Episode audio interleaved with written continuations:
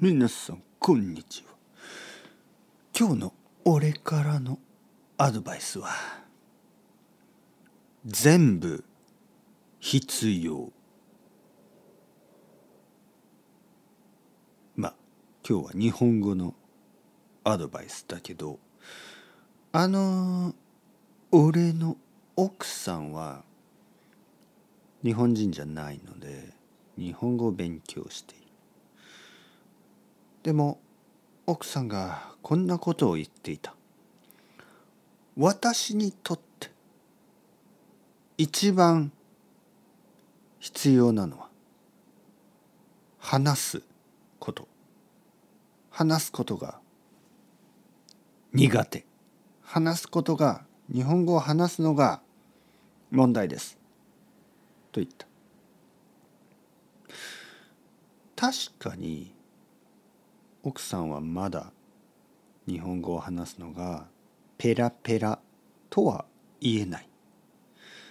だけど正直に言えば問題は話す力だけではなく漢字もまだまだ知らないし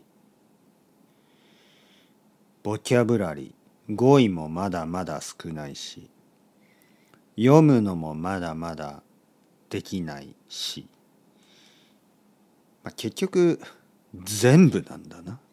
全部まだまだなんです。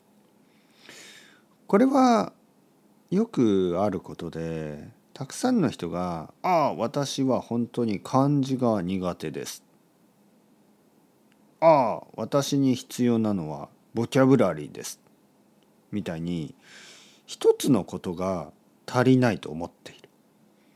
でも本当のことを言うとちょっとかわいそうだけど本当のことを言うと足りないのは全部。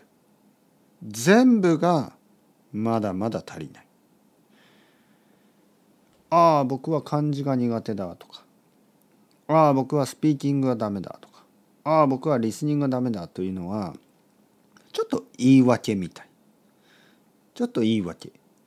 なんか僕はそれだけを勉強すれば他はパーフェクトですみたいな。そんなことはない。全てのことがバランスよく全部が 完璧にならないとまあ完璧にはならない。まあ完璧になる必要はないけど漢字だけが必要とかボキャブラリーだけは問題とかそんなことはない。スピーキングだけができないとか、えー、全てのことを全部やらなければいけない。だからまあ話すのがもっともっと上手くなりたい。